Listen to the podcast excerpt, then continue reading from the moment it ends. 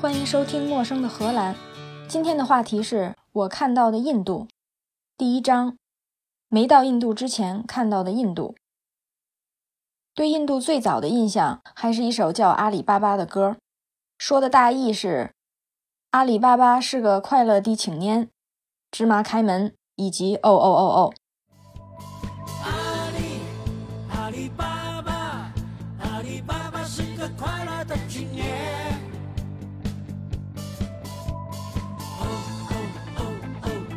开门，芝麻开门。哦哦哦，芝麻开门。芝麻还记得这首歌的朋友，想到这首歌的时候，是不是顺便想到一群人欢快地跳起印度舞蹈？比如街道大妈跳起了印度舞蹈，幼儿园里的小朋友跳起了印度舞蹈，小学生在操场上跳起了印度舞蹈。但是仔细想一下，阿里巴巴的故事真的是印度故事吗？实际上，在歌的前两句就已经说明白了。谁还记得这首歌前两句是什么？是在很久很久以前，有一个阿拉伯的故事，伯的故事的故事的故事。所以这是一首阿拉伯歌曲，和印度没有半毛钱关系。而实际上，这也不是一首来自阿拉伯的歌，而是七十年代一个德国音乐人写的。我现在忽然想到这一点。就想不出来，冷战时期西德的音乐怎么就倒到了大陆？这是一个被我误会了的印度歌曲，但同一时期也有没误会的真的印度歌曲，叫《吉米阿加》。这首歌的主要内容就是“吉米吉米阿加阿加”。不知道这么一说，大家想起来了没有？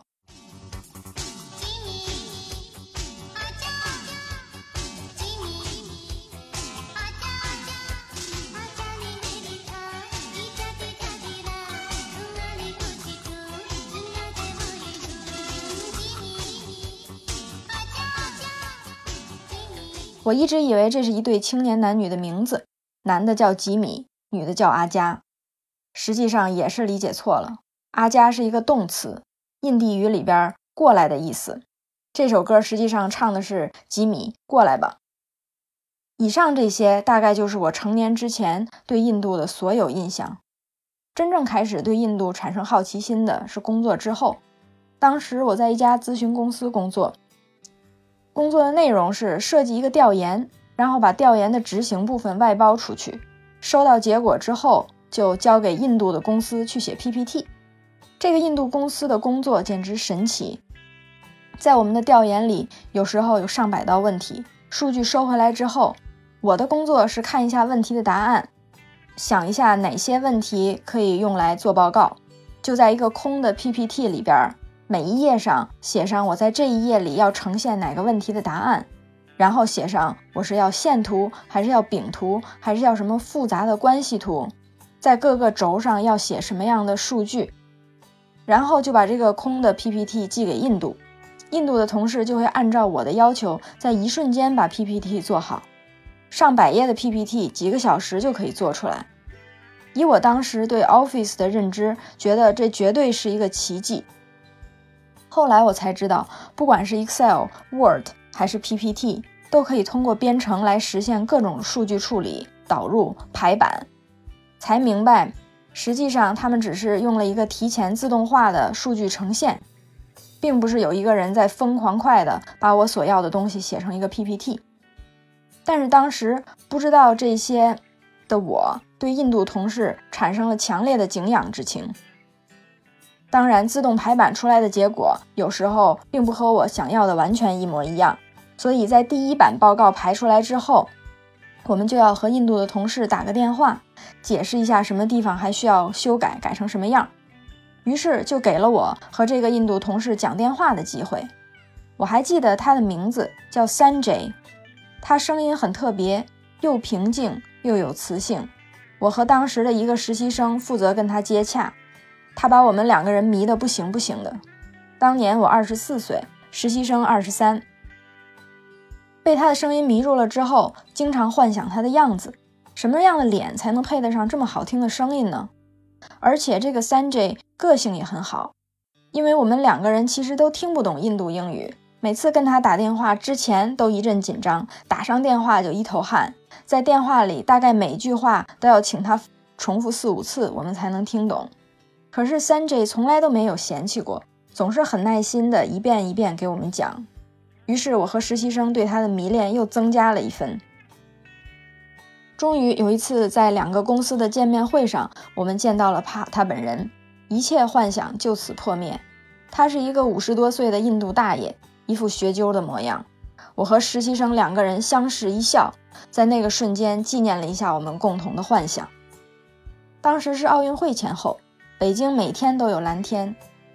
对着有迷人声音的印度大爷的幻想破灭之后，从来没想过我除了工作之外还会跟印度有什么交集，也没有想到一两年后我竟然有机会去印度旅行了一个多月。在北京工作了两年。我就被一个荷兰研究所雇下来做研究。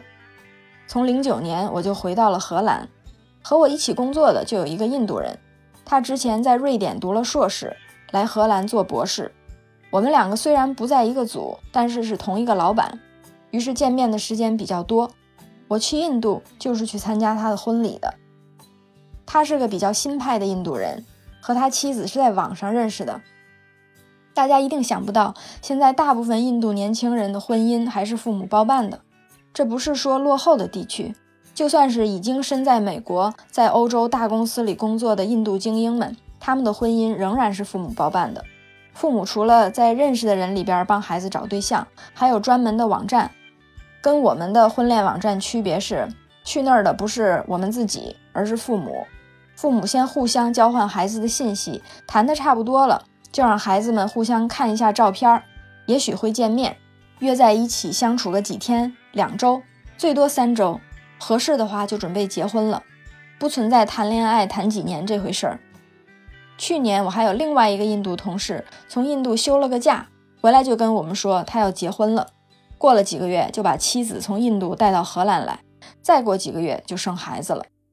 我问他，从来没在一起生活过，怎么知道两个人相处起来会合适呢？原来他们能这样跟陌生人相处一生，就是因为他们有一个信念，他们对婚姻的预期和我们不一样，他们相信事情就应该是这样的。两个家庭既然觉得他们合适，两个人也认定对方，就应该结婚。结婚之后才开始互相了解彼此，这样才有机会共同成长。他们预设婚姻里会有很多困难，但是婚姻本身就是为了要共同度过一生。第一次听到在现代社会受过高等教育的、从小在西方国家的印度年轻人，还是靠父母包办婚姻，我觉得非常惊讶，难以置信。但是看到很多印度同事都是这样找到了自己的另一半，而且生活看起来都很幸福，我也慢慢觉得大概是有他的逻辑。我的同事们也说自己找的对象，过上几年就会发现，也未必比父母帮忙找的更合适。说回我去参加婚礼这个印度同事，他有一个绝长的名字，我们就给他想一个昵称吧。他的名字是 N 字母开头，就叫 N 先生。这个也不太好，就叫倪先生吧。倪先生来自印度北方 Ahmedabad，和他网恋的姑娘穆小姐来自孟买。在孟买一家投资银行工作，他们的婚姻好像也遭到了家人的反对，但是具体谁家反对我就不记得了。不过最终还是决定结婚，于是就有了下面的婚礼和我的印度之行。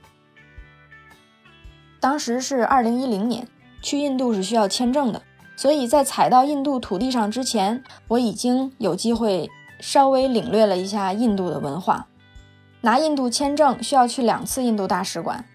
荷兰的印度大使馆在海牙，第一次去需要排队交申请表、交护照。我不记得护照当时是要留在使馆里，过两周之后再去拿，还是当时可以拿回护照，过了两周带着护照再去领签证。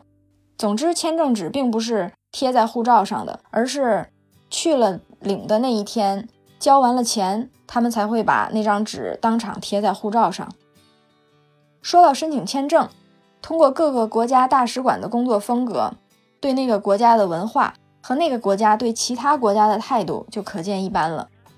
美国大使馆在阿姆斯特丹，看起来很友好，但实际上给签证的人找各种麻烦，比如任何电子产品都不能带进大使馆，而且还不提供存包服务，使馆门口也不能停车。我一直不知道，在现代社会，不带手机、不带电子钥匙、不带电子车钥匙去签证的人是怎么从上百公里以外来到大使馆签证的。签证都需要预约，但是预约的目的并不是让人们少排队。到自己定好了的时间去就行，而是你约到的那一天早晨八点之前到大使馆门口排队，而且并没有遮风挡雨的地方。终于排到可以进门的时候，保像保安就好像是对待敌人一样。进到使馆里面，各种陈设装修都很像一个大家族的公馆，倒是有种宾至如归的感觉。英国大使馆也在阿姆斯特丹。有规定不能带任何电子产品。他们的门卫对待来签证的人，不像对待敌人，更像对待间谍。使馆里边像教堂，如果不是时常就有婴儿鬼哭狼嚎的声音，还真觉得有点肃穆。中国大使馆给我的感觉就非常友好，开放的大厅，没排到号的人可以在大厅里闲逛，排到号的就去柜台前面处理手续。柜台极高无比，特别像一个当铺。楼上还有一个拍大头贴的机器，证件照不合格的人可以直接去楼上拍照。那个机器特别先进，按了拍照之后，它会提示你两边肩膀不一样高哟，头有点歪哟，头发挡住脸喽，等等。当时我就被这么人性化的服务给惊呆了，导致我现在护照照片还是一个惊呆了的表情。被人查护照的时候，十次有九次，对方一打开我的护照，就忍不住笑出声来。印度大使馆给人的感觉才叫宾至如归。我一大早去签证，大使馆还没开门，门卫的印度大爷就招呼我先进去坐坐，说外边太冷了。我问他要不要查我的包，他说不用。我顿时对印度人民的好感就增加了一层。人好是好，办事效率是真的低。我进去待了半个小时，工作人员还没来，倒是有很多其他来办签证的各国友人。我发现大家拿的道具都很多。荷兰人背着一个大书包，拿出笔记本开始工作；还有人拿出书开始看书。印度人来的一般都是一大家子，三四个孩子，怀里抱着，手里领着，车里推着，一会儿拿个饼干吃，一会儿拿个水喝。我看大家好像都是有备而来。很快，我的怀疑就得到了证实。办个签证，我在使馆里待了七个小时。那个拿笔记本工作的荷兰人，中午的时候居然从包里拿出来饭盒，开始吃盒饭了。我才意识到没经验好可怕呀！到了下午，大使馆里已经人山人海，摩肩接踵。这个时候就看到有座位的印度人都把座位让给抱孩子的印度大妈，帮抱孩子的印度大妈给孩子倒水、找糖吃，而荷兰年轻人就坐得稳如泰山，还戴上耳机继续工作。到了下午快两点的时候，使馆要关门了。广播说：“今天还没办业务的，请改天再来。”我大吃一惊。既然大家都是约了时间的，进门之后又拿了票，使馆的工作人员怎么会不知道一天能约多少人、发多少票呢？我本以为会有一个小骚乱，大家会抱怨一番，没想到所有人，包括已经等了四个小时的人，都默默收拾东西离开了。临走的时候，还跟左邻右舍打招呼。两周之后，我去领签证的时候，已经有了经验，带好了食粮和精神食粮。没想到进去不到半小时就出来了。原来送签证跟领签证不是一个流程，虽然看起来拐来拐去好像是一条长队，实际上是两条 Z 字形的队伍，只不过中间接上了而已。整个过程虽然混乱，但是事情也都办了。我觉得这就是印度最大的特点：乱中无序，但是不耽误办事儿。虽然提前领略了印度的秩序，但是这和我之后的经历比，就是小巫见大巫了。有了签证之后，开始订机票，机票九百欧，从孟买进入印度，从新德里离开。机票在手，就准备开始我的印度之旅，去见识一下难以置信的印度。欲知后事如何，请听下回分解。以上就是今天的内容，陌生的荷兰，下次见。